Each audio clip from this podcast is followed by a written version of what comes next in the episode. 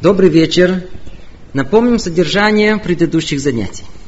Мы говорили в начале о основах дисциплины, о твердых и ясных границах дозволенного, которые родители должны дать своим детям. Эти рамки родители обязаны заполнить атмосферой любви и доброжелательности. А когда это окажется недостаточным, то для благотворного влияния на ребенка необходима порой и строгость, замечание, критика. А когда и это окажется недостаточно, то следует и прибегать и крайним мерам, как то наказанием. Все вместе взятое даст нам шанс вырасти детей более послушных, более дисциплинированных. Но только тут стоит вопрос. Послушание для чего? Дисциплина для чего она нужна? Чтобы маме с папой спокойнее было – чтобы дети не мешали, не путались под ногами. Тогда спокойнее без детей. Или лучше собаку себе завести. Будет путаться, пнуть можно. А вы скажете, что спокойствие в доме не нужно? Да, нужно. Вы скажете, вы же сами говорили, дисциплина необходима, чтобы ограничить необузданные детские желания, чтобы привить им культуру поведения, навыки жизни в человеческом обществе. Верно. И первое, и второе верно. Но если мы хотим большего, если перед нами некий идеальный образ, эталон человека, то этого мало. Это лишь программа минимум, чего родители должны дать своим детям. Дисциплина нам также нужна, чтобы мы, родители, смогли влиять на детей, давая им все, что необходимо им. Родительская цель – помочь детям построить самих себя как всестороннюю развитую личность. Проблема что родители порой так много внимания и энергии уделяют только дисциплине и послушанию, что у них не остается сил и энергии развития и формирования личности своего ребенка. Не только тишины и послушания родители должны хотеть, но и привитие полезных качеств ответственности, целеустремленности, терпеливости и терпимости, уверенности в себе, настойчивости, любознательности, развития духовных ценностей – не только кормить, обуть и одеть. Ребенка надо подготовить к непростой взрослой жизни, которая, как правило, не считается с детскими желаниями и капризами, а требует жизненной стойкости, умелости, зрелости душевных сил. Вот все это мы должны дать нашим детям. Как часто мы видим детей послушных, но когда они вырастают, превращаются в людей безвольных, примитивными интересами – они начинают учиться тут, а потом там, и ничего не кончают. Работают тут, а потом там. Женятся с этой, а потом с той. Или вообще не могут решиться начать это приключение. Жизнь бьет их раз за разом. Родители смотрят на свое взрослое чадо, и сердце сжимается от жалости. Чего мы пропустили? Где мы ошибались? Конечно же, порой природные качества и среда, и обстоятельства вокруг помогают ребенку вырасти крепким, душевно здоровым. Да, не все зависит от родителей. Это, конечно, надо знать. Нет, не все зависит от родителей. Но это исключение, не правило. Итак, родительская обязанность помочь детям построить самих себя. Само по себе это не всегда приходит. Мы должны им помочь. Как часто мы ожидаем от наших детей того, чего мы их не обучали, чему им не помогали. Гришенька, ты уже неделю не делаешь домашнее задание. Почему ты не любишь учиться? А? А что родители сделали, чтобы Гришенька любил учиться? Диночка, почему ты так трусишься перед экзаменом? Будь более уверена в своих силах.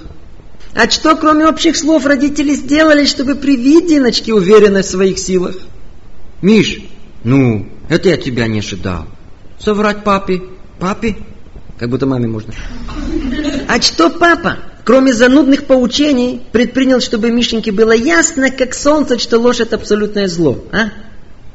Кать, как ты моешь посуду? А мама показала один лишь раз, как это правильно делать. Вот этот список, чего мы не дали, не обучили, вы сами можете продолжить. Поэтому попробуем описать, а что мы, родители, должны дать своим детям, чтобы они выросли жизнерадостными, полными жизни и планов, успешными. Должен тут оговориться. Мы начинаем тему очень информационно насыщенную. Не обольщаю себя тем, что все все запомнят. Единственная надежда, что это пробудит ноги для более углубленной учебы. Давайте разложим это на составляющие. В первую очередь мы определим, чего мы хотим достичь, каковы цели родительских усилий. А потом разберем средства, при помощи каких средств можно достичь эти цели. Перечислим вначале наши родительские цели. То есть, чего мы, родители, хотим дать нашим детям. Привитие духовных ценностей, развитие самостоятельности, желание учиться и совершенствоваться, инициативность, самоконтроль, умение делать усилия, принимать решения, выражать чувства, трудолюбивость, контролировать воображение любопытство, быть человеком ответственным и уверенным в себе, и так далее, и так далее, и так далее. А? Звучит хорошо. Длинный список правильных слов. Настолько правильных и необходимых, что нам свойственно не обращать на это внимания. А ведь во всем этом и есть формирование личности ребенка, то есть человека. Как это добиться? Любую цель мы добиваемся соответствующими средствами. А ну посмотрим, какие средства в расположении родителей. Посредством чего можно повлиять на наших детей. Для начала коротко их перечислю. Это похвала, доверие, поддержка, личный пример, многократное повторение, правильная реакция, призы и так далее. Ой, как было бы неплохо, если бы родители выписали себе этот список золотых слов и время от времени повторяли их и сверялись с жизнью, употребляют они это или нет. Ведь в их исполнении и родительский успех. Ну, давайте разберем вначале средства – Выделим из всех возможных средств влияния родителей на детей, э, может быть, 10 основных, и немного опишем их. Итак, первое средство, которое мы с вами разберем, это похвала. По-видимому, одно из самых мощных средств воспитания детей – похвала. Похвала – стимулятор желаний человека. У взрослых людей похвалу иногда называют комплимент. Вот возьмем, к примеру, Раису Ароновну. Однажды на выходе с работы ее встретил начальник и как бы невзначай спросил, ну, как работалось? Раиса ровно вся растерялась, а что такое, э, неполадки есть? Да нет, что, спросить нельзя. На завтра с утра Раиса Родовна почувствовала себя плохо. Особенно на работу не тянула. И вообще всякие мысли появились. Ездить далеко, мало платят. А вот те же участники. Только сцена разворачивается по-другому. На выходе из предприятия начальник встречает Раису Ароновну. О, я вижу у вас симпатичный новый свитер. Да, вам нравится? Раиса Ароновна, у вас всегда был очень хороший вкус. И вообще должен сказать, не поймут, что наша бы фирма делала бы без вас. На следующее утро Раиса Ароновна прибежала на работу за час до официального начала. Проверить, все ли в порядке. Когда нас хвалят, значит ценят и уважают. И как сказал один мой знакомый, ну, чего еще больше надо? Когда нас хвалят, у нас появляется настроение, мотивация, желание преуспеть, выполнить. Поэтому это мощное орудие родители должны взять на свое вооружение и пользоваться им умело. Проблема, что, как правило, родители обращают внимание на ребенка, когда он себя плохо ведет – к сожалению, родители обращают внимание на ребенка только тогда, когда он себя плохо ведет. А как надо? Нужно замечать все, что он хорошее сделал. Требуется некое усилие, чтобы обращать внимание на примерное поведение. И если быть внимательным, то родителям часто представляется возможность похвалить ребенка. Весь вопрос, как это правильно сделать. Перечислим коротко несколько правил – Похвала должна основываться на чем-то специфичном и объективном. Нельзя хвалить ни с того, ни с сего просто так. Какой ты умный, Гриша. Это не похвала, это лесть. Дети необыкновенно чувствительны к лести. Если просто так на пустом месте похвалить, может произойти обратный эффект. Похвала во многом должна быть объективна, она должна повышать ценность хорошего поведения ребенка, а не просто отражать наше личное удовольствие или настроение. Во-вторых, второе правило. Похвала не должна быть общей. Хороший мальчик. Ой, ты чудесная девочка. Похвала должна быть специфичной. Чтобы ребенок понял, что именно в его поведении мы ценим. А что еще более важно, чтобы он почувствовал, что на его старания действительно мы обратили внимание. Именно специфичность похвалы порождает нужный эффект. Поэтому, в качестве примера, Если дочь Риточка показывает вам свой рисунок, то не надо хвалить ее общими словами, как здорово ты нарисовал. А спокойно рассмотреть рисунок и отреагировать типа, ну, как здорово ты цвета тут подобрал. И листочки на цветке получились как настоящие. Мам, ты заметила? Ты знаешь, как я старалась? Вот это оценка, вот это похвала. И так похвала должна быть специфична. Кроме этого, можно просто выразить свои чувства. Знаешь, одно удовольствие зайти в твою комнату, Риточка. Или описать просто то, что глаза видят. Так, пол чистый, книги в порядке, по углам не наброшено. Это прекрасная форма похвалы. И еще один хороший совет. Лучше всего формулировать похвалу коротко. И еще лучше даже одним словом. Мама зашла в детскую комнату, обвела все взглядом и отреагировала. Вот это называется порядок. Как вы видите, техника похвалы, она не так уж проста. Требует и знаний, и усилий, а самое основное упражнений. Но пойдем дальше. Следующее правило. Не забудем о форме. Похвалу нужно произносить максимально искренним тоном. Однажды в одном доме мама увидела, как ее дочери моют тарелки. Она подошла и как-то так восторженно встрепенулась. «Ой, у вас получается чище, чем у мамы!» Ее искренний тон породил в них желание помогать маме с уборкой в доме, не говоря уже мытье посуды. И последнее правило. Не забывать, что похвала – это средство для развития хороших качеств и духовных ценностей в ребенке, а не средство манипуляции ими. Там расскажу один случай. На одном из занятий тут присутствовала девочка, лет 11 пришла со своей мамой. По-видимому, не с кем ее было оставить. И вдруг, посередине обсуждения на эту тему, она встала и прокричала, «А я не люблю, когда меня хвалят!» Все прямо опешили. Когда прошли первые секунды замешательства, я спросил ее, «А почему?» На что она просто ответила, «Я знаю, что когда меня хвалят, то тут же сейчас же что-то попросят». Ой, она права. Она права. Дорогие родители, без манипуляций. Похвала только для педагогических целей. Итак, похвала сильно действующее средство в руках родителей. И мы дальше подробнее разберем, как этими средствами пользоваться в разных целях. Теперь перейдем к следующему средству. Второе – это проявление интереса и внимания к своим детям. Это очень важно. Когда ребенок видит, что им интересуется, он кому-то нужен, что он получает в трудные моменты жизни необходимое внимание, он ощущает тем самым родительскую поддержку. Порой одно слово «внимание» может породить воодушевление в душе ребенка продолжить начатое дело, устоять, не сломаться. В принципе, родители должны выражать свой интерес к детям постоянно, то есть во все критические минуты в доме. Ребенок зашел в дом, перед выходом его из дома, даже в процессе игры, когда он делает домашнее задание, когда он исполняет родительские просьбы.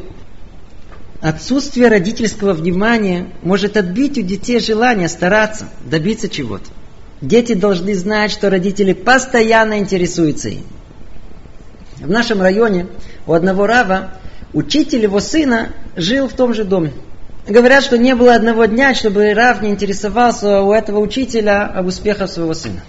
Когда настало время родительского собрания, то учитель увидел в очереди родителей своего соседа.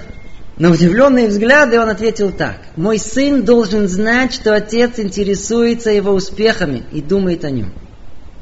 В скобках замечу для занятых родителей, насколько важно посещать родительские собрания. Итак, внимание, интерес – это важное средство поддержки детского старания. Третье средство, которое мы перечислим, это эмпатия, сочувствие. Сочувствие. Об определении техники выражения сочувствия мы подробно говорили на прошлом занятии.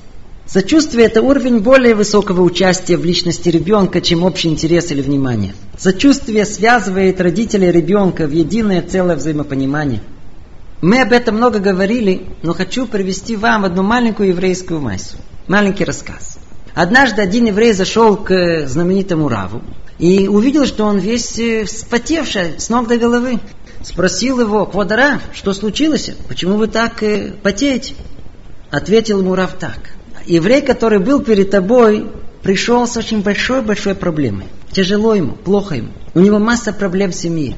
течение 10 минут, когда он мне рассказывал о своих проблемах, я должен был снять с себя одежду Рава и одеть одежду простого человека для того, чтобы почувствовать его боль, его трагедию, его страдания.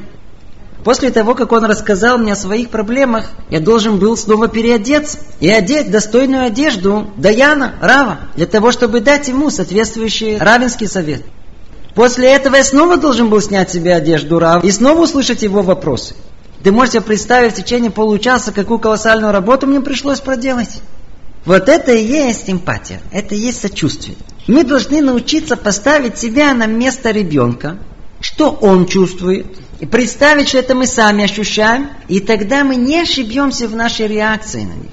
Мы должны не забывать, в тяжелые минуты ребенок больше ищет не советов, а сочувствия. И вот это мы должны ему дать. Итак, сочувствие. Следующее необыкновенно важное средство – это доверие. Тяжело найти что-либо более благотворительно влияющее на душу ребенка, чем оказанное ему доверие. На годы это позволяет построить в нем уверенность в себе, придаст ему силу, устойчивость к жизненным ситуациям. На себе на себе мы можем проверить, насколько приятнее находиться в атмосфере доверия, чем чувствовать постоянную подозрительность вокруг себя. Так и ребенок не должен расти в атмосфере подозрительности, когда постоянно проверяет его честность, когда его переспрашивает под несколько раз, ну, это правда, да, ты правильно сказал? Это так? Это правильно? Тебе можно доверять? Очень важно давать детям задания, с которыми они могут справиться. Но если вы уже поручили ему что-либо, то следует ему это доверять, доверять, доверять. Вообще, время от времени хорошо просто сказать ему такую фразу, знаешь, я на тебя полагаюсь. Гришенька, папа тебе доверяет. Это оказывает на него необыкновенное воздействие. Дальше. Следующее необыкновенно важное средство. Уважение, оказание почести. Еще один раз повторим, и еще один раз повторим. Уважение, оказание почести. Это одно из основных сил человеческой души. Чем старше человек, тем больше он ощущает эту колоссальную потребность. Все, что мы упомянули до этого, это все входит в почесть и уважение. Когда нас хвалят, оказывают внимание, сочувствуют, доверяют, значит уважают. И если мы это не получаем, то мы даже не стесняемся поинтересоваться. А ты меня уважаешь? Человек ходит с ощущением, что он кто-то, что-то. Его знают, с его мнением считается, он кому-то нужен. Зашел, все обратили внимание. Стремление к уважению – это одна из основных двигательных сил человека. Поэтому и родители очень хотят, чтобы их дети уважали. Ну, как это добиться? Есть много путей. Но есть один путь, очень простой, очень логичный. Надо уважать своих детей. Только уважающих других будет сам уважаем. Уважение к ребенку начинается с малых лет. С трех лет надо относиться к нему уважительно. Но особенно, особенно, особенно важно это в переходном возрасте. Тогда подросток очень чувствителен к этому. И основное средство влияния на него через уважение. Уверенно можно сказать, что в той степени, в которой мы будем уважать своих детей, в той же степени мы сможем оказать влияние на них. Итак, колоссальное средство в руках родителей – уважение. И еще одно средство. Условно назовем э, соответствующая реакция. Техники, как реагировать на детей, мы отчасти познакомились на прошлом занятии. Но мы должны знать, что это отдельная тема. Она требует определенных усилий, чтобы овладеть ей. Это надо учить, этому надо тренироваться. Правильная родительская реакция поможет установить взаимопонимание. Посредством этого ребенок чувствует, что его понимают, с ним считают, ему сочувствуют. Надо научиться правильно реагировать на наших детей. Есть еще одно интересное средство влияния. Это юмор. Да, юмор. Порой ирония. Юмор это сахар, соль и перчик в нашей жизни. В его силе установить хорошую атмосферу между родителями и детьми. Умная шутка, подчеркиваю, умная шутка, может разрядить не одну бомбу детских эмоций, поменять все отношения в доме. К сожалению, как правило, юмор – это качество врожденное. Не у всех у нас получается хорошо шутить. Но кто в этом оказывается способным, сможет получить от этого много пользы. Ну а у кого этого нету, то, по крайней мере, мы должны не забывать улыбаться. Итак, еще одно важное средство – юмор. Если нет юмора, чтобы дети видели нашу родительскую улыбку. Следующее важное средство – это родительская помощь, поддержка. Наши дети иногда нуждаются в родительской помощи. И если мы вовремя не протянем им руку, они могут упасть. И непонятно, где их падение закончится. Примеру, иногда между удачей и неудачей ребенка в школе всего лишь один пропущенный урок, порой одна недопонятая тема. И после этого, как снежный комок, дальнейшее недопонимание занятий, а отсюда неудачи, а после этого и полное нежелание учиться. Поэтому родители должны быть очень зоркие. И иногда просто необходима непосредственная помощь детям. То ли с домашней работой, то ли с пропущенным материалом. Сесть с ним, объяснить, растолковать, мягко, непринудительно, еще раз и еще раз. Не хватает наших знаний, нанять репетитора. И всегда помнить, что многократное повторение может вывести ребенка из неуверенности в самом себе. Надо при этом стараться поддержать его. Ой, у тебя уже получается лучше. Мне кажется, ты здорово продвинулся. Родители должны следить за ребенком и в нужный момент поддержать его. А есть ситуации, которые мы хотим обучить наших детей, где мы тоже можем им просто помочь. Например, проиграть с ними сцену того, что их ожидает. Разыграть просто сценку. У тебя завтра экзамен. Как ты зайдешь? Как ты сядешь? Как ты начнешь разговаривать? Ты идешь в новый класс. Можно проиграть сцену того, как его там встретят. Какие трудности его там ждут. Проиграть разные варианты. Это порой бывает очень эффективно и очень помогает нашим детям. Или просто в игровой форме продемонстрировать детям то, что мы хотим их обучить. Итак, требуется родительская помощь, родительская поддержка. И еще одно необыкновенное, действенное, важное средство влияния на наших детей – это призы, подарки. Другими словами, поощрение. Сначала хочу оговориться, о каких подарках идет речь. Я уверен, что будут родители, которые, если подведут некий итог и вспомнят последние несколько лет, то они припомнят, что сами по своей инициативе никаких подарков детям не покупали. Как правило, это было по просьбе детей. Иногда не по просьбе, а по требованию. А иногда не по требованию, а просто под угрозами. Ребенок, который в течение нескольких лет получал подарки, даже очень дорогие подарки – согласно его настойчивым просьбам. Даже если эти подарки мы обусловили его хорошим поведением, на самом деле ничего не получил. В принципе, эти подарки он взял, не получил. Ту секунду, когда инициатива с его стороны, а не со стороны родителей, никакого поощрения со стороны родителей в этом нет. А что есть? Есть капитуляция, есть использование родительской слабости, что угодно. А как это должно быть? Мы говорим о подарках и поощрении, когда родители инициаторы этого. И они совершенно не зависят от требования детей.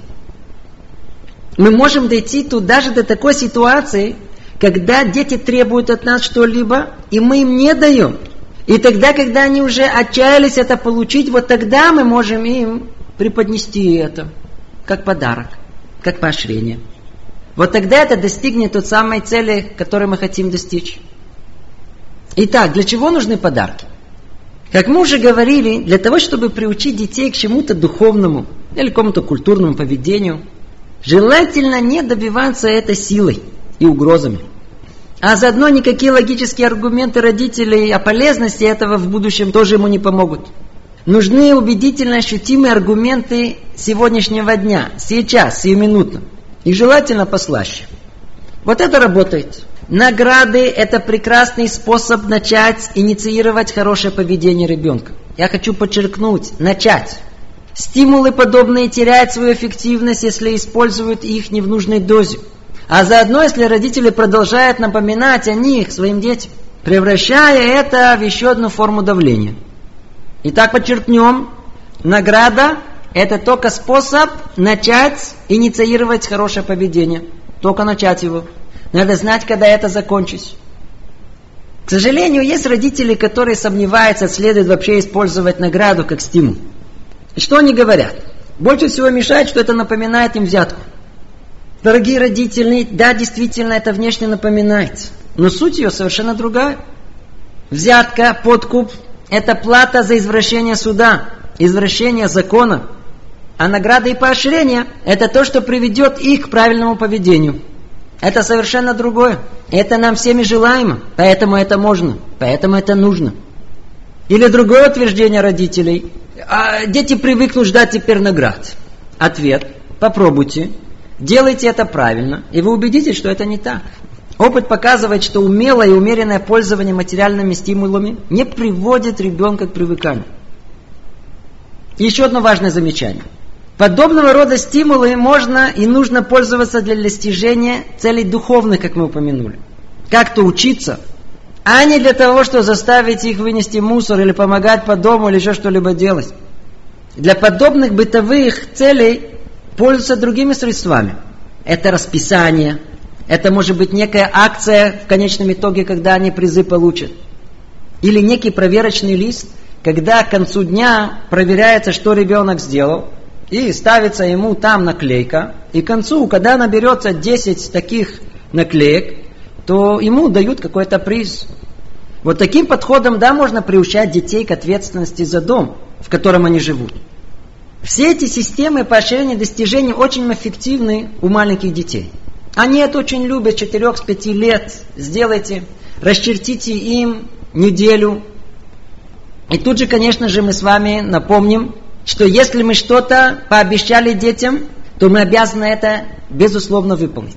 Еще раз хочу повторить. Если мы что-то пообещали нашим детям, то мы, безусловно, безусловно должны это выполнить. Пообещали им награду, должны купить им эту награду. Пообещали поездку, должны поехать с ними. Все, что мы пообещали в качестве приза, мы должны это выполнить. Итак, родители должны давать призы, покупать им подарки и поощрять их тогда, когда это нужно и когда необходимо.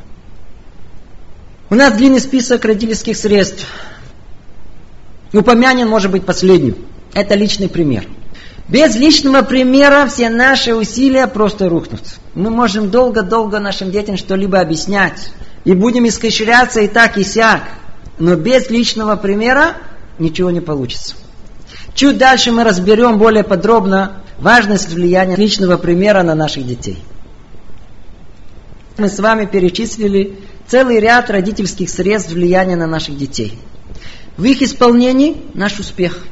Было бы неплохо, если бы родители выписали себе весь этот список слов, пробегая его время от времени и сверивая его с его применением на практике – ну, если кто-то хочет, можете себе записать.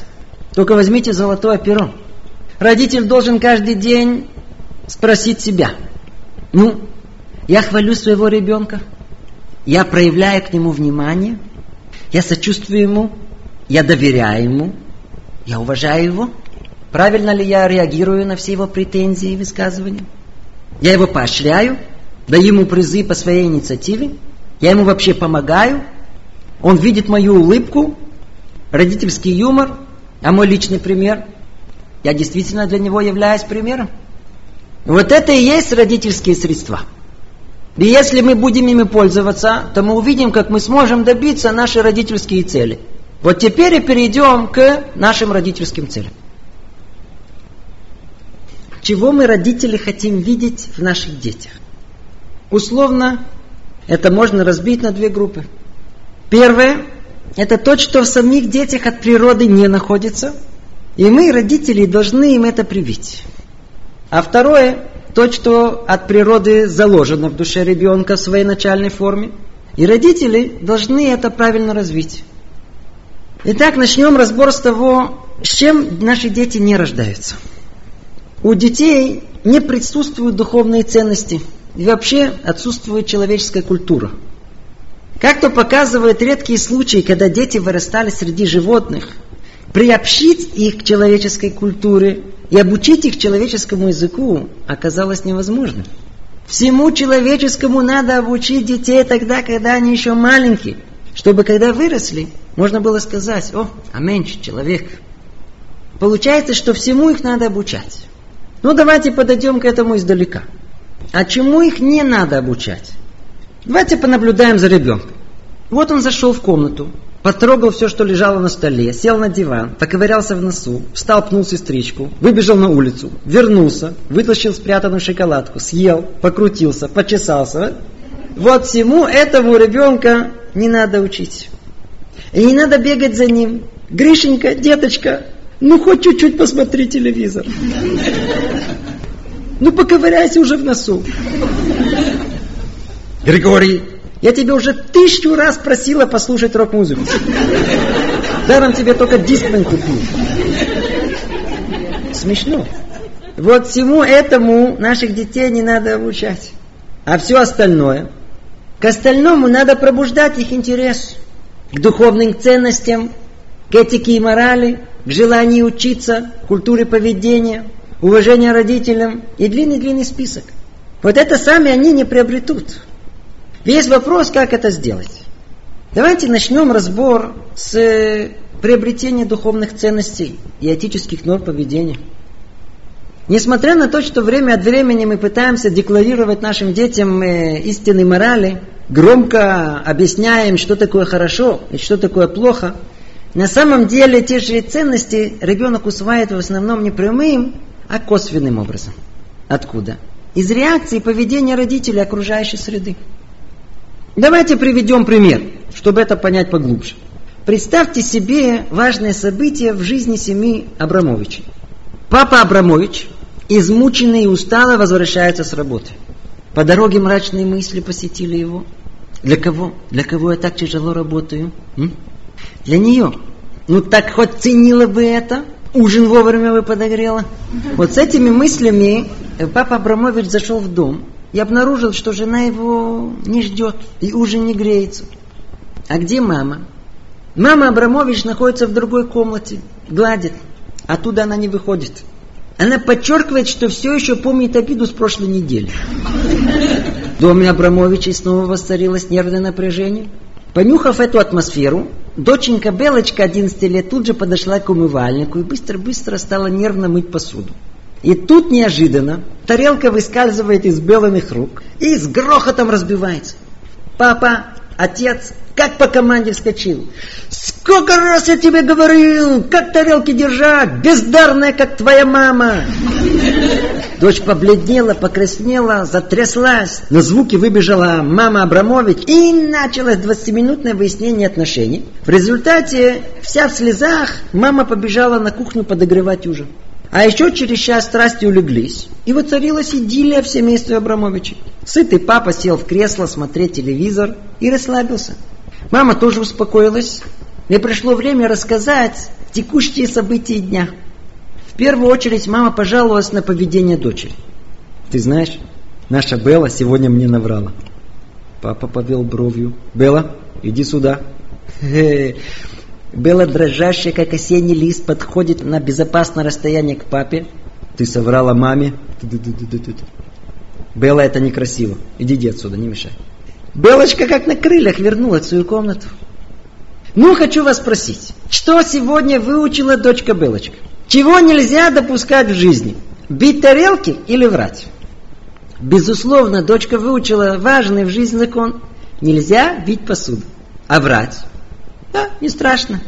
Главное, чтобы не словили. Давайте отсюда сделаем первый вывод. И не важно в данный момент, какие именно ценности мы хотим привить. Надо знать, получится это или нет, зависит от нашей реакции. То есть, тот, что больше всего обороняется, на что более всего мы реагируем, то является наиболее важное для нас. Давайте это еще больше проясним. Так же, как при войне между странами, важность обороняемого объекта можно определить э, согласно наибольшей концентрации сил, яростного сопротивления. Также и для наших детей то, что наиболее важно в жизни, подсознательно усваивается согласно степени нашей реакции, критики, наказания. Поэтому, если мы хотим подчеркнуть важность какой-то моральной нормы, нужно это делать соответствующей эмоциональной реакцией. Там, где нам важно, отреагировать сильнее. Менее важно, и реакция должна быть меньше. Вот это первый путь привития человеческих ценностей. Разберем второй путь. Второй путь привития человеческих норм тоже не прямой, а косвенный. Смотрите, в любой прямой форме обращения ребенок чувствует некую подспудную угрозу от всех этих родительских поучений. Он не совсем понимает, чего они там ему говорят, но очень хорошо ощущает, что это против него. Поэтому инстинкт первый у него, оборонительная позиция, не принимает сказанное. Дети должны слышать от своих родителей ясные объяснения о шкале человеческих ценностей. Но не напрямую, а косвенно. Как? Например, в беседе с, э, с другим взрослым человеком, это может быть между родителями или просто сказанное как бы между прочим. Один из наиболее эффективных путей, как у нас принято, за субботним столом. У нас один день в неделю – день качественной семейной жизни. День, когда все будничные заботы оставлены в сторону, и все внимание уделяется семье. И в первую очередь детям. Нас принято за субботней трапезы учиться. Вот тогда и есть самое удобное время, чтобы дети услышали прописные истины. Так как они не направлены на них непосредственно, то они не чувствуют, что это им угрожает. И тогда они готовы это слушать. А услышав это еще раз и еще раз, вот тогда они будут способны это и усвоить. Есть еще и третий путь привития человеческих ценностей. Это безусловный личный пример. Снова повторю, личный пример. Может мать прочесть своей дочери целую лекцию о том, как вредно врать, а после этого добавить еще два часа о вреде лжи. И вдруг посередине раздается звонок. Дочь поднимает трубку. «Мам, тебя!» А мама ей делает знаком. «Скажи, что меня нет!» Ну, что у нас получится? Что выучила доченька? Дети учат эти истины не из наших слов, а по нашему поведению и по личному примеру. Своим поведением мы выражаем, что действительно важно для нас в жизни, к чему мы по-настоящему не безразличны. Ну скажите, деньги – это самое важное в жизни? А? Нет, папа говорит своему сыну, Боря, сын мой, не смотри на папин Мерседес. Главное это учеба. Тут же все сели за стол. Папа спрашивает маму, а мясо сколько стоило? 40. А я видел по 32. Тут же дочка встревает. А я видел по 30. Боря говорит, а я видел за 28. И так до конца обеда. Сидит Боря. Что он понимает? Он понимает без слов, что действительно важно родителям. Или другой пример. Скажите, если папа никак не проявляет уважения к маме, откуда у детей это появится? На все нужен личный пример. И так во всем духовном и этическом нужен личный пример и соответствующая реакция. Для того, чтобы добиться привития определенных ценностей нашим детям, есть еще одно необыкновенно действенное, но очень опасное средство. Это насмешка и ирония. Средство это может нести в себе колоссальную разрушительную силу, унижая, порой уничтожая личность человека. Но с другой стороны, можно ею осторожно пользоваться для противоположной цели, для построения личности. Как? Выражая свое отношение ко всему плохому насмешкой или иронией. И как мы уже говорили, лучше это делать не в прямой форме, говоря об этих ценностях в ироничной форме с третьим лицом. Завершая эту цель, не забудем еще одно родительское средство. Если мы видим правильное поведение ребенка, он идет согласно наших моральных норм, которые мы ему привили, его необходимо похвалить. Необходимо его похвалить, чтобы укрепить это поведение. Это в нескольких словах как привить нашим детям моральные нормы и человеческие ценности. Давайте перейдем к не менее сложному для осуществления желанию ребенка учиться. Еще одна родительская цель. Это очень наболевшая тема, все этой темой интересуются. Мы хотим, чтобы наши дети учились. Давайте еще больше подчеркнем, в чем именно мы видим эту цель. Не в том, чтобы родители хотели, чтобы дети учились, а чтобы сами, сами дети хотели учиться. Чтобы у самого ребенка появилось желание учиться. И не только чтобы хотели учиться, но и развили в себе желание делать усилия, выработали трудоспособность, любознательность, усидчивость. Как всего этого добиться? На первом занятии мы подробно говорили о разнице между дрессировкой и воспитанием. Да, конечно же, мы можем заставить силой выдрессировать наших детей учиться. И в школе не будет никаких проблем. Вот только когда примерный отличный Гришенька подрастет, мы сильно удивимся. Почему-то Большой Григорий совсем отбился от рук. И учиться он не хочет. В чем причина? Во многом в нас, в родителях. Мы хотели с самыми лучшими намерениями видеть результаты. Заставляли их учиться для хорошей оценки. Дрессировали их как положено. Но желание его самого к учебе и совершенствованию не привили. Это не значит, что порой мы не должны их заставить. Да, это иногда необходимо. Но только это как редко вспомогательное средство. А какое средство основное? А ну, откроем тетрадку. И посмотрим весь список средств, которые есть в руках у родителей. Ну, что там есть? Там есть похвала, поддержка, внимание, награды, помощь, личный пример. Все это потребуется нам, чтобы привить ему желание учиться. Начнем с самого действенного, с похвалы. Расскажу вам интересный эпизод из жизни одной школы в Израиле. В один тяжелый непослушный класс пришел новый учитель математики. Всеобщему удивлению уже с первого урока установилась э, рабочая атмосфера в классе. Пораженный директор школы тут же вызвал учителя и спросил, как это удалось ему добиться. На что он ответил, э, ничего особенного. Я им сказал, что с вашими показателями интеллекта, то, что называется IQ, у вас не должно быть никаких проблем. Директор смотрит на него. Откуда ты взял их IQ? Из классного журнала. Из классного журнала? Переспросил побледневший директор. Там указаны номера тумбочек в спортзале. Как мы видим, похвала, комплимент воздействует на душу ребенка как чудотворный бальзам. Давайте посмотрим, как это практически применить на примере того, что происходит с подготовкой урока в семействе Рабинович. Точнее, что должно происходить в семействе Рабинович.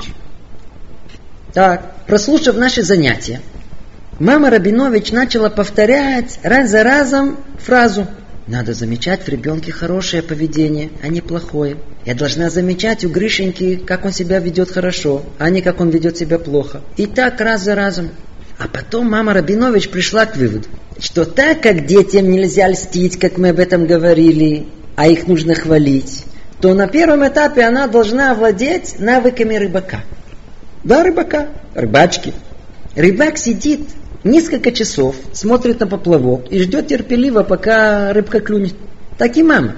Она должна терпеливо ждать, пока ее ребенок клюнет. То есть произойдет нечто, из-за чего его действительно можно похвалить. Вы помните, что похвала должна на чем-то реальном основываться. Практически каждый ребенок может однажды дать промах, прийти со школы, поесть, покрутиться, зашел, вышел, и усесться посмотреть, чего там на дом задали. И тут для мамы Рабинович пробивает звездный час. Она для этого заранее приготовилась. Программа начинается. Она бочком подходит к телефону, поднимает трубку и тихо, но достаточно громко, чтобы сын услышал, произносит.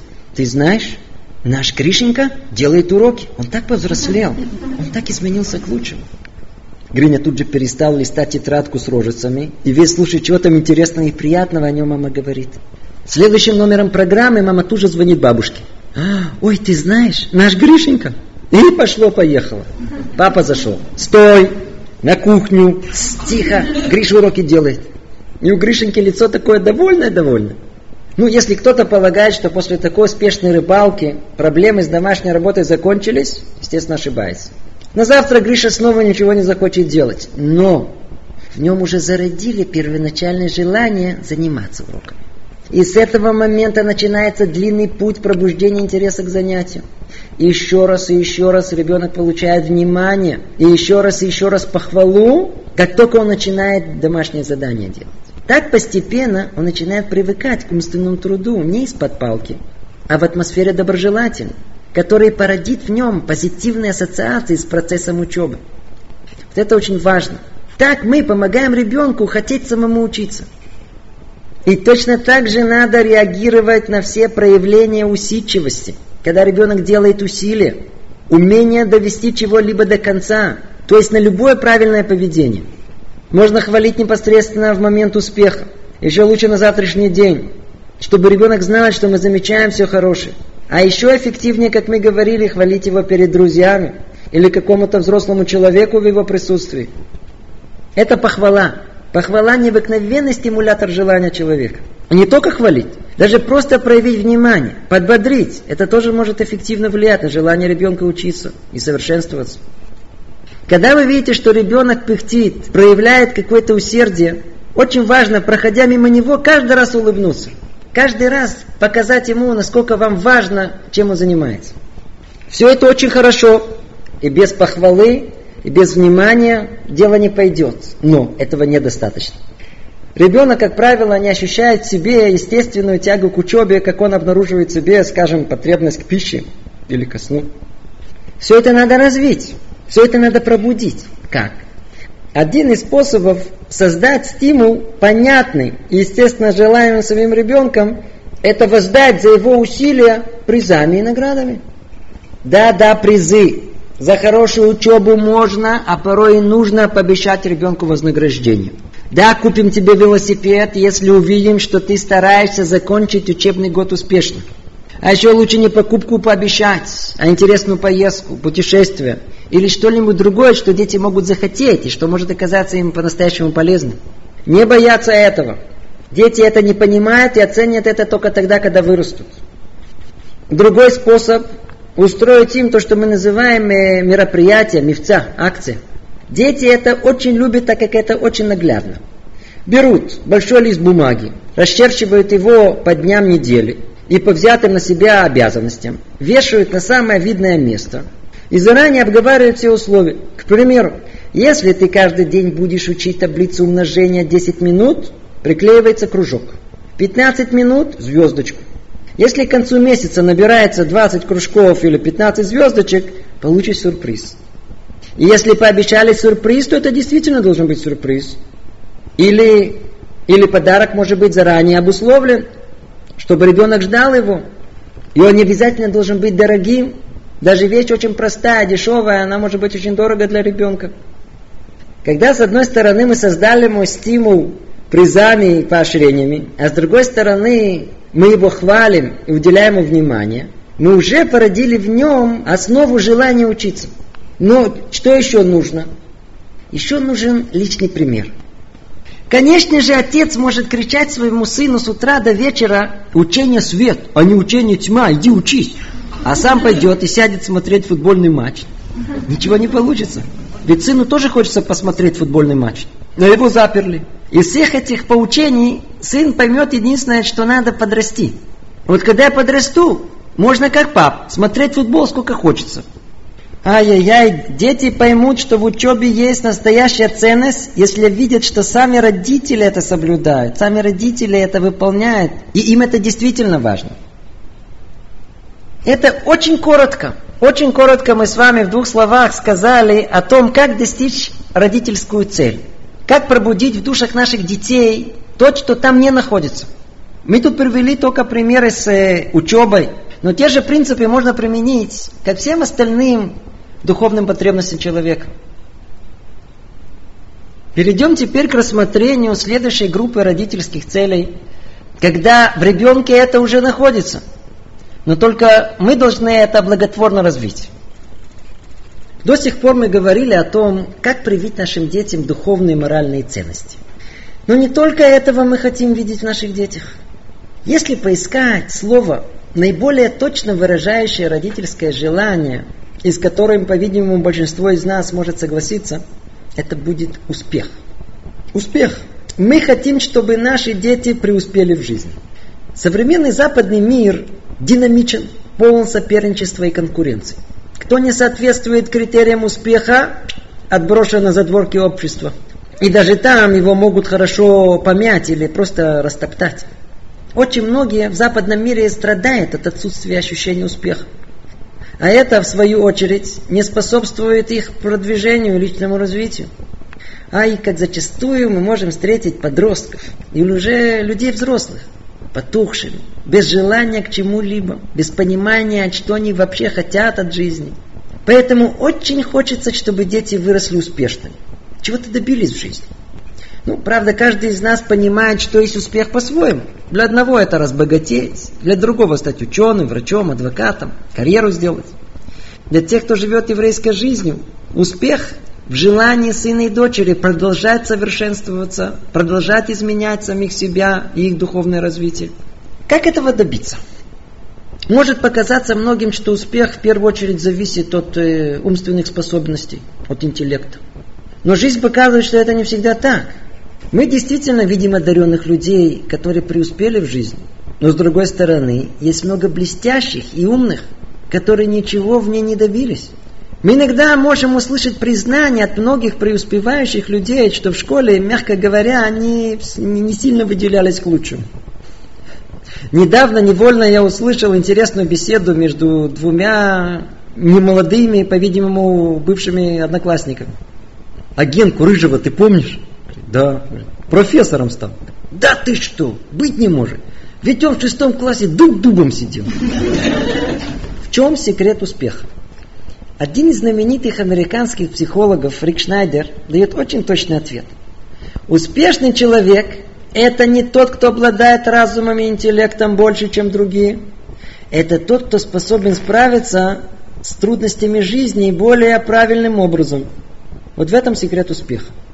Вот уже несколько десятков лет, как ведущие психологи обратили внимание, что успех в жизни зависит не от интеллигенции и интеллекта, а как они это назвали, эмоциональной интеллигенцией. То есть умение прожить жизнь более успешно. Ничего революционно нового эти психологи не открыли, но то, что им удалось, это дать четкие ясные определения. Эмоциональная интеллигенция включает в себе все то, что родители хотели бы видеть в своих детях. А заодно, может, и в себе.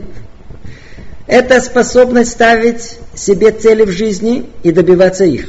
Умение разобраться в своих потребностях и чувствах. Умение эти чувства контролировать и выражать. Умение решать жизненные проблемы, а не убегать от них эффективно организовать свой день, брать на себя ответственность, быть инициативным, уверенным в себе, быть человеком гибким и так далее. Длинный-длинный список. Прикоснемся только немного к некоторым составляющим нашей личности. Начнем с двух очень важных сил в нашей душе. Любознательность и воображение. С раннего детства ребенок обнаруживает в себе желание узнать, понять, разобраться – для этого он спрашивает нас вопросы. Много вопросов. Даже название дали этому. Почемучка. Первый раз это было так забавно. Папа, почему луна с неба не падает? Второй тоже был так же мило. Третий. Но на десятом почему? Отстань, замучил. Как пожаловался один мальчик шести лет. Вначале все так хотели, чтобы я начал говорить, а теперь почему-то все хотят, чтобы я замолчал. По еврейским представлениям, качество любознательности не только запрещено подавлять, но даже всеми силами его следует развивать. Да, спрашивай, сын, у нас у евреев нет никаких крамольных вопросов. Все, что угодно можно спросить. Даже вопросы самые каверзные. А почему ты, мама, сама телевизор смотришь, а мне запрещаешь, а? И даже вопросы еще более неудобные, и при всех, и позорящие вас. Как-то на семейном сборе. Пап, Громко вскричал Гришка. А почему ты говорил маме, что у тети Веры кривые ноги? Я под столом видел, что они прямые. Не затыкать ему рот. Не отвечать подрастешь, поймешь. А наоборот, на все вопросы постараться найти подходящие на уровне ребенка ответ. А когда это не находится, можно сказать, не знаю, дай подумать. Итак, любознательность необходимо развивать. А вот отношение к воображению несколько иное. Воображение – это одно из самых доминантных сил в нашей душе. К сожалению, в современном подходе развитию детского воображения уделяется много внимания. Практически вся масс-медиа этим занимается. Мультфильмы, компьютерные игры. Чего только нет, чтобы создать детям дополнительную иллюзию мира. Еврейский подход несколько иной.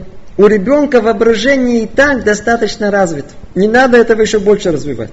Дело в том, что воображение, оно доминантно в любом мыслительном процессе. И до такой степени бывает доминантно, что граница между воображением и реальностью порой бывает у детей сильно размыта.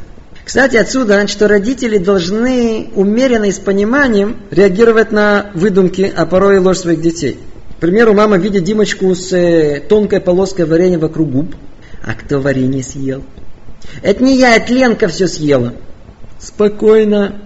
Чтобы вы знали, Та одна ложечка, которую сеструха попробовала, виделась в его воображении действительно как целая банка. Это не ложь. Для него это и есть реальность. Воображение огромная двигательная сила. Не захочет человек что-либо, пока не помечтает об этом. То есть развивать его, развивать мы не будем. Но вопрос теперь спросим с другой стороны. Нужно ли эти детские фантазии разрушать? Ответ нет. Надо дать ему возможность их высказать и желательно их просто приземлить к реальности. Очень опасно подавить детские иллюзии. Прекрасти плести глупости, все, хватит. Нет. Так ребенок может только всецело погрузиться в свои мечтания. И правило тут такое. Чем больше ребенок, и в той же степени взрослый человек, разочарован в реальной действительности, тем более он склонен к уходу в собственный воображаемый иллюзорный мир. Там хорошо. Там у него никаких проблем нет. Там он во всем преуспевает, и никто там ему не мешает. И не дай Бог, чтобы он таким порхающим космонавтом и вырос. Поэтому важно дать ребенку высказать любую фантазию, отнестись к нему с уважением и постараться единственное, что приземлить его по мере возможности. Например, Гриша объявляет маме с папой, хочу быть миллионером. У меня, в принципе, уже пару миллионов есть. Умный папа спрашивает, а что ты с миллионами делать будешь? Куплю шоколад. Тогда он ему говорит, ну, пойди подмети в салоне, ведь все миллионеры с чего-то начинали. Заработаешь на кусочек шоколада. Обратите внимание, разум привязывает человека к миру реальному, а воображение к миру несуществующему, иллюзорному, миру ложному. Поэтому важно приучить ребенка жить в мире реальном – Поэтому так важно добиться постепенного контроля разума над воображением. Ведь именно в этой, в этой точке заложены творческие способности человека и вообще и общего успеха его. Итак, любознательность надо развивать, а воображение привязывать к реальной жизни. Следующий важный компонент нашего совершенствования – преодоление сиюминутных желаний. Проблема, что современные дети все больше вырастают в мире семинутных удовлетворений своих желаний. Дети получают все готовое, не нужно делать никаких усилий, даже шнурки не надо завязывать. Они громко все хотят сейчас, не потом. У них все меньше и меньше терпения, усидчивости, трудолюбия. И все больше и больше голосов раздается в западных странах, предупреждающих, что передовые достижения цивилизации разрушают будущее наших детей. Но это отдельная тема. Вы заметили, как часто нам тяжело сконцентрироваться на чем-то одном. Сколько раз мы начинаем какое-то дело и не завершаем его. Что-то постоянно нам мешает ощутить себя удовлетворенными. Не всегда мы способны к нормальному человеческому контакту и многое другое. Причина этому, не единственная, естественно, неумение преодолеть семинутные желания и порывы. Поэтому, если это в наших силах, мы должны приучить детей к тому, что существует будущее, что будут в жизни их удачи и неудачи, что надо иметь терпение выслушать, терпение завершить, подождать, подумать, а потом ответить и так далее. Как этого добиться? Во-первых, наш личный пример может быть хорошей базой для подражения. Если у мамы есть терпение выслушать дочь до конца, а от папы сын слышит фразу «дай мне подумать» и тому подобное, то и детям с большей легкостью может привиться умение преодолеть минутное желание, ответить, сказать, сделать, съесть и так далее. Другая возможность повлиять на детей посредством игр или обыгрывая разные ситуации. К примеру, игра светофор – Красный свет – стой. Желтый – подумай. Зеленый – делай. И так играть во всех играх и во всех ситуациях. Предположим, ребенок подошел к Лего, хочет строить. Стоп. Красный цвет. Теперь желтый. Подумать, что ты хочешь строить. Подумал? Знаешь? Теперь систематически собери все, что задумал. Мы, к сожалению, не можем подробно развить каждую из этих тем. И как мы уже неоднократно говорили, требуется гораздо более подробный разбор и учеба все это. Поэтому пойдем дальше. Еще одна важная составляющая в построении личности ребенка – развитие самостоятельности, инициативности, умение найти правильное решение, гибкость. В этом одна из важнейших ролей родителей – подготовить своих детей к взрослой жизни, к тому моменту, когда они расстанутся с нами. И теперь им самим придется столкнуться со всеми предстоящими трудностями в жизни. То есть мы должны приучить детей к самостоятельности. И вот тут придется признаться, что мы, выходцы из бывшего союза, и в особенности наше старшее поколение, страдаем, как сказать, э, отсутствием навыков в этой области. Безинициативность, неумение решать проблемы, пассивность. Все это довольно-таки характерно для многих из нас. Откуда это идет? Недавно на одном из семинаров, когда я хотел привести пример того, что дети всегда подвижны, одна женщина не согласилась. Она тут же сделала интересное замечание. Это неправда. Вот у соседки я заметил, девочка трех лет сидит часами и с места не сдвинется. Как это может быть? А ее бабушка с пеленок воспитывала. Она ей все время кричит, сиди спокойно, не шуми, не мешай, все, спокойно. И запуганная внучка действительно сидит спокойно. Правда, чуть смахивает на покойницу. Спокойно. Ну, ну, вы скажете, это исключение из правил, конечно же. А что, как правило, случается? А случается то, что порой мы делаем все за наших детей. И это не менее хуже. Ой, он маленький, он не справится. Оденем его, обуем его. И проблемы еще при этом не увидим. Конечно же, есть родители поопытнее которые дают детям самостоятельность. У них, слава Богу, один раз не получилось, и не страшно, второй раз получится. Заодно могут простить качество результата их усилий. Это очень похвально. Но у них может быть другая проблема. Как только ребенок столкнулся с какой-то трудностью, тут же бегут решать проблему за него. Совершенно не понимая, что тем самым они лишают его будущих своих взрослых качеств. И это еще не все мы решаем за детей практически все. И только ставим их в известность. Конечно же, это надо делать умеренно. Есть вопросы, решения которых должны быть вообще вне детей. Но есть много вопросов, которые можно обсудить с ними. Ставя их перед фактом, это нам удобно. Но так детей к жизни, к самостоятельности, увы, не приучишь. Итак, как помочь нашим детям? Первое, не решать за детей их проблемы а помогать им решить эти проблемы самим. Как часто, столкнувшись с проблемой, мы входим в тупик. Что делать? Все. Сидим, ждем, кто нам проблему решит. Уволились с работы, сидим, что делать, не знаю. Ну, позвоните, позвоню. Все, теперь снова сидит, ничего не делает. То есть первая трудность, растерянность, не знаем, что делать. Так и у детей. Есть трудность, подняли руки. А что делать? Ответ приучить ребенка искать альтернативный путь. Вы заметили, есть два типа людей. Есть тип, который его отсюда выгнали, сидит, все, не знает, что делать. А есть тип другой. Его из одной двери выгнали, в другую он войдет.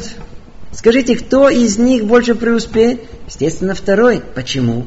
У него эмоциональная интеллигенция повыше. И всегда преуспели те, которые не отчаялись от трудностей, не остановились в тупике, а продолжили усилия и поиск выхода из этой сложной ситуации. Еще раз, и еще раз. Не отчаиваться. Как в этом помочь детям, а может быть и нам самим?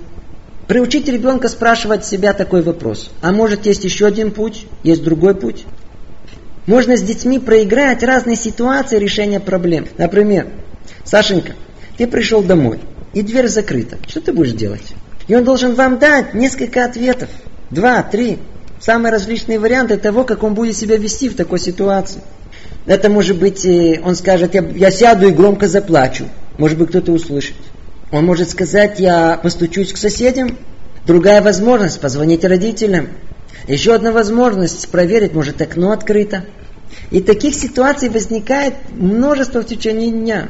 Что делать? Не могу дотянуться до вешалки. Что делать? Что ты будешь делать? На улице упал, идет кровь. Как ты будешь себя вести? Что ты будешь делать, если ты взял игрушку, а кто-то другой за нее ухватился? Проиграете эти ситуации.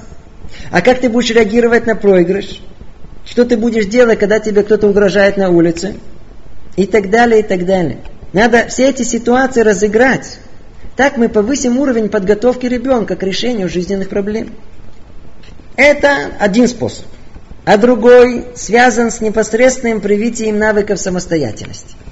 И тут очень важно соблюсти правила. Надо дать ребенку возможность самому решать проблемы. Самому делать выбор. Йосип, Йосип, ты хочешь полстакана сока или целый? Сонечка, Какое ты платье хочешь надеть? В полосочку или зеленым горошком? Додик, через пять минут мы уходим с игральной площадки. Что ты хочешь? Еще раз забраться на качелю или на горку? И так далее, и так далее. Подобные упражнения – это значит подготовить нашего ребенка к принятию различных решений в жизни. Третий подход. Выражать уважение к старанию ребенка. Вот если Сонечка завязывает ботинки, вместо «ну сколько времени это у тебя уберет?» Нужно уважительно сказать, э, типа завязывание шнурков э, требует тонкой работы пальцев. То есть, когда мы относимся с уважением к усилию ребенка, мы придаем ему тем самым силу справиться с этой проблемой. А заодно, когда детям удается что-либо сделать самостоятельно, но под руководством родителей, они невольно начинают испытывать доверие к отцу и матери, к их жизненному опыту. Приведем еще один подход. Не спешить с ответами на детские вопросы. Борик спрашивает папу, пап, откуда берется дождик? Папа тут же мобилизовал все свои школьные знания и вылил их дождем на Борика. Вместо этого можно отреагировать поэффективнее. Да, интересный вопрос. А ты что думаешь? Когда дети спрашивают, лучше всего дать им возможность найти ответ самому. А после этого объяснить на более-менее доступном языке интересующую их тему. Итак, все вместе взятое поможет нашим детям быть более инициативными, более гибкими, не боящихся и умеющих принимать решения. Дальше. Еще одно качество, которое мы хотим видеть у наших детей. Это ответственность. Ответственность. Вы помните, одно из самых отличительных черт нашего детства – это такая сладкая, приятная, беспечная безответственность. И как мы видим, то, что отличает многих подростков, что их характеризует, это нежелание взрослеть. Нежелание брать на себя какую-либо ответственность. Они хотят продолжить быть детьми. И как возможный результат – жизненный крах. Очень интересное наблюдение психологов за последние 20 лет. Они проследили прямую явную зависимость между развитием ответственности ребенка – его умением считаться и заботиться о других детях, с успехами во всех других жизненных областях. И это довольно-таки понятно, ведь всем нам свойственно проявлять уважение к людям ответственным. И снова встает вопрос, как эту ответственность воспитать, как это привить? Привитие ответственности – это длительный процесс. Его следует строить шаг за шагом – на плечи ребенка постепенно нужно перекладывать ответственность поначалу за свои личные принадлежности, сложить игрушки, чистка зубов, одевание. Подросли более взрослым детям.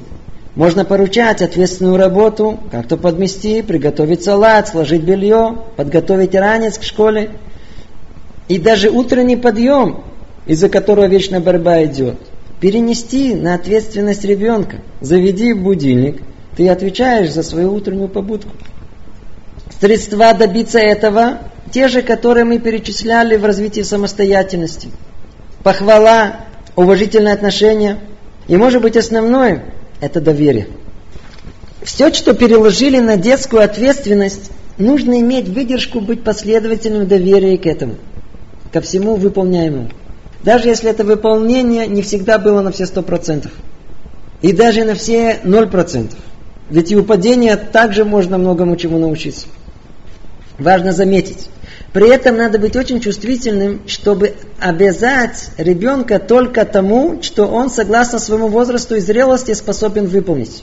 Не доводить его до неудачи. И снова вернемся к этому. Доверие может построить ответственность ребенка. Помню своего детства единственный эпизод из второго класса. Учительница подозвала меня, дала ключ от класса и сказала, что доверяет мне открыть завтра утром класс. Ну, нужно ли говорить, что я с трудом заснул, встал раньше родителей и в школе был за час до начала занятий. Но основное, основное, что вполне возможно на все годы и так заложили во мне чувство ответственности. Итак, все вместе взятое должно привести к желаемому и важному качеству в ребенке – развитие чувства ответственности. Перейдем теперь к следующему, необыкновенно важному и доминантному качестве в ребенке. Это уверенность в самом себе. Это огромная тема. огромная-огромная тема привития ребенку уверенности в свои силы. Не все дети в этом нуждаются. Часть из них рождается с качествами лидера. И у него уверенность в себе в избытке. Ой, какой он иногда бывает самоуверенный. И тогда вполне возможно, что это не нужно развивать, а наоборот, нужно обуздать. У остальных же это качество надо постепенно-постепенно развивать. Вне всякого сомнения, что наш успех или неуспех во многом зависит от того, как мы себя видим, насколько мы верим в свои силы. А ну, отвлеку вас на секунду интересной статистикой. В Израиле, не только в Израиле, известно более-менее точное количество аварий, а заодно и количество водителей. Простой статистический подсчет показывает, что в течение 30 лет чуть ли не каждый водитель должен участвовать, по крайней мере, в нескольких авариях. Но проделанная проверка выяснила интересный факт. Аварии делает определенная группа водителей, а остальные водители вообще ни разу не участвовали в авариях. Та же картина с производственными травмами. Когда стали исследовать более подробно, выяснилась еще более удивительная картина. Доминантная часть в этой группе оказались не молодые, неопытные азартные водители, а люди с опытом, в возрасте, осторожные, ответственные. Можно даже сказать, очень ответственные. Иногда можно встретить таких водителей. Они не отвлекаются ни на секунду, нервно держат руль. И всецело сосредоточены на дороге, не дай Бог сделать аварию. И именно они их и делают. Человек, который боится, что что-то произойдет, он в подсознании все время создает вымышленную картину провала, несчастного случая. Все может случиться. В принципе, там глубоко-глубоко он не в состоянии выдержать этого напряженного страха. Тогда это и случается. Об этом наши мудрецы давным-давно сказали приблизительно так. Человек, который вздыхает, ищет себе проблемы. То есть, если он не уверен в себе, справится или нет, то, скорее всего, у него ничего не получится. А отсюда огромная важность того, чтобы ребенок был уверен в себе. Как помочь ему в этом? Скажите, мы уже говорили об этом. Откуда представление человека о себе? Откуда ребенок знает кто? Первая картина ребенка о себе – это отношение к нему родителей, а впоследствии окружающей среды. Если родителям удается передать детям ощущение, что он умный, успешный, умелый, сообразительный, то он таким себя и будет считать. А если родители будут за каждый недостаток выражать свое мнение о нем, да еще приклеивать ему ярлыки, ленивец, нерадивый, глупый, то он таким себя и будет чувствовать. Поэтому, первое, надо постоянно передавать ему ощущение уверенности, что родители довольны им, хвалить их, одобрять, хлопать по плечу, улыбаться. Второе. В каждом ребенке можно обнаружить качества как хорошие, так и плохие. Родительская задача – развить в нем все хорошее, а плохое – умерить. Один из путей – навязать ему хорошее мнение о себе – Наши мудрецы много говорят о важности первых мыслей человека, когда он проснулся, и о последних, когда он идет спать перед сном. 10-15 минут перед тем, как ребенок засыпает, это наилучшее время влияния на него. Он находится между бодрствованием и сном. Когда сознание медленно переходит в подсознание и не сопротивляется восприятию. Вот тогда родители могут промыть ему мозги, выражая положительное мнение о себе. Криш, ну ты молодец. Я удивляюсь, откуда у тебя так много силы и терпения подготовиться к экзамену? Ой, я очень доволен твоими знаниями. Левик, упражнения по арифметике у тебя здорово получили сегодня. У тебя вообще математика здорово идет. Макс, ты уже плавать умеешь? Я уверен, что ты сможешь прыгнуть в самые глубокие воды. А для взрослых детей, подростков, еще лучше, если он сам себя будет уверять, что он с этим справится. На языке психологии это называется аутосугестия. От нашего настроя многое-многое-многое зависит. Итак, родители должны сделать все, чтобы ребенок был уверен в себе. Но это еще не все. Отметим еще одно очень важное качество, которое мы хотим развить в нашем ребенке. Это целеустремленность. Снова обратимся к нам, взрослым, для лучшего понимания. Как часто в жизни человек может ощутить некую пустоту, никчемность своего существования – не место тут глубокому анализу этого состояния. Но одна из явных причин этого – отсутствие каких-либо целей в жизни. Как осенний лист. Куда ветер подул, так и он. Куда ветер желаний подул, к тому и потянулся. бездумно, без цели, живя сегодняшним днем. А что завтра? Ну, завтра там уж видно будет. И так каждый день. Пока не приходит это самое ощущение пустоты, бессмысленного существования. Жизнь какая-то безвкусная. А почему? Потому что полагал, что жизнь нельзя изменить. А главное себя поменять. Потому что никогда не являлся хозяином своей жизни. Никогда не ставил перед собой цели. Не только ничего не достиг в жизни, но и ничего не хотел по-настоящему достичь. Кто эту горечь состояния постиг, явно не захочет, чтобы и детей его ждала та же участь. Поэтому надо приучать детей с детского возраста ставить себе цели. Небольшие, достижимые. И в этом секрет успеха. Вот это умение можно разложить на три составляющие. Первое – это умение определить себе цель. Второе – умение найти путь достижения этой цели. И третье – осознание, что есть достаточно мотивации это достичь. Поэтому, когда ребенок собирается что-то делать, надо заострить его внимание на цели, которые он хочет достичь. К примеру, Сенечка записался на плавание. Спросите его, Сень, ты чего добиться хочешь? Научиться плавать одним стилем, тремя стилями, хочешь стать спортсменом, чтобы определил, есть ли в этом какая-то цель. Или спроси Диночку, э, какие у тебя планы сегодня? Что ты хочешь успеть? Надо ребенку прививать мысль о целеустремленности.